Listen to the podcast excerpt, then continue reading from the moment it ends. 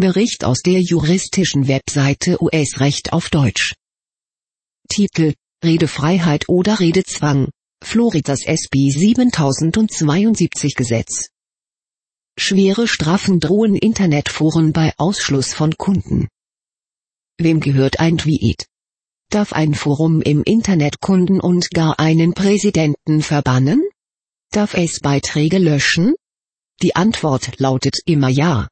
Steht dem nicht die Verfassungsgarantie der Redefreiheit und des Zensurverbots entgegen?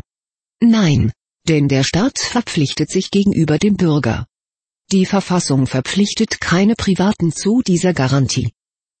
Florida will damit Schluss machen und hat bereits ein Gesetz namens SB 7072 in Kraft gesetzt, das Foren die Zensur verbietet und ihre Kunden und potenzielle Nutzer mit einem Schadensersatzanspruch gegen Foren belohnt.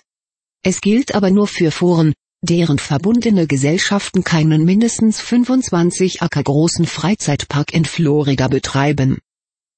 Sind Politiker betroffen, sind Foren einer Strafe von 25.000 Dollar oder 250.000 Dollar pro Tag ausgesetzt. Das Gesetz verpflichtet also Unternehmer zur Garantie der Redefreiheit, was gegen die Bundesverfassung verstößt. Zudem verletzt es Paragraph 230 des Kommunikationsdecency-Gesetzes, der Foren von der Haftung für Inhalte Dritter entbindet, sowie sie Beiträge löschen und Kunden entlassen lässt. Ihre Vertragsfreiheit wird ebenfalls eingeschränkt. Das wird noch spannend, auch wenn es idiotischer nicht beginnen könnte. Die Alternative für Florida war eine Flugzeugentführung nach dem Belarus-Modell.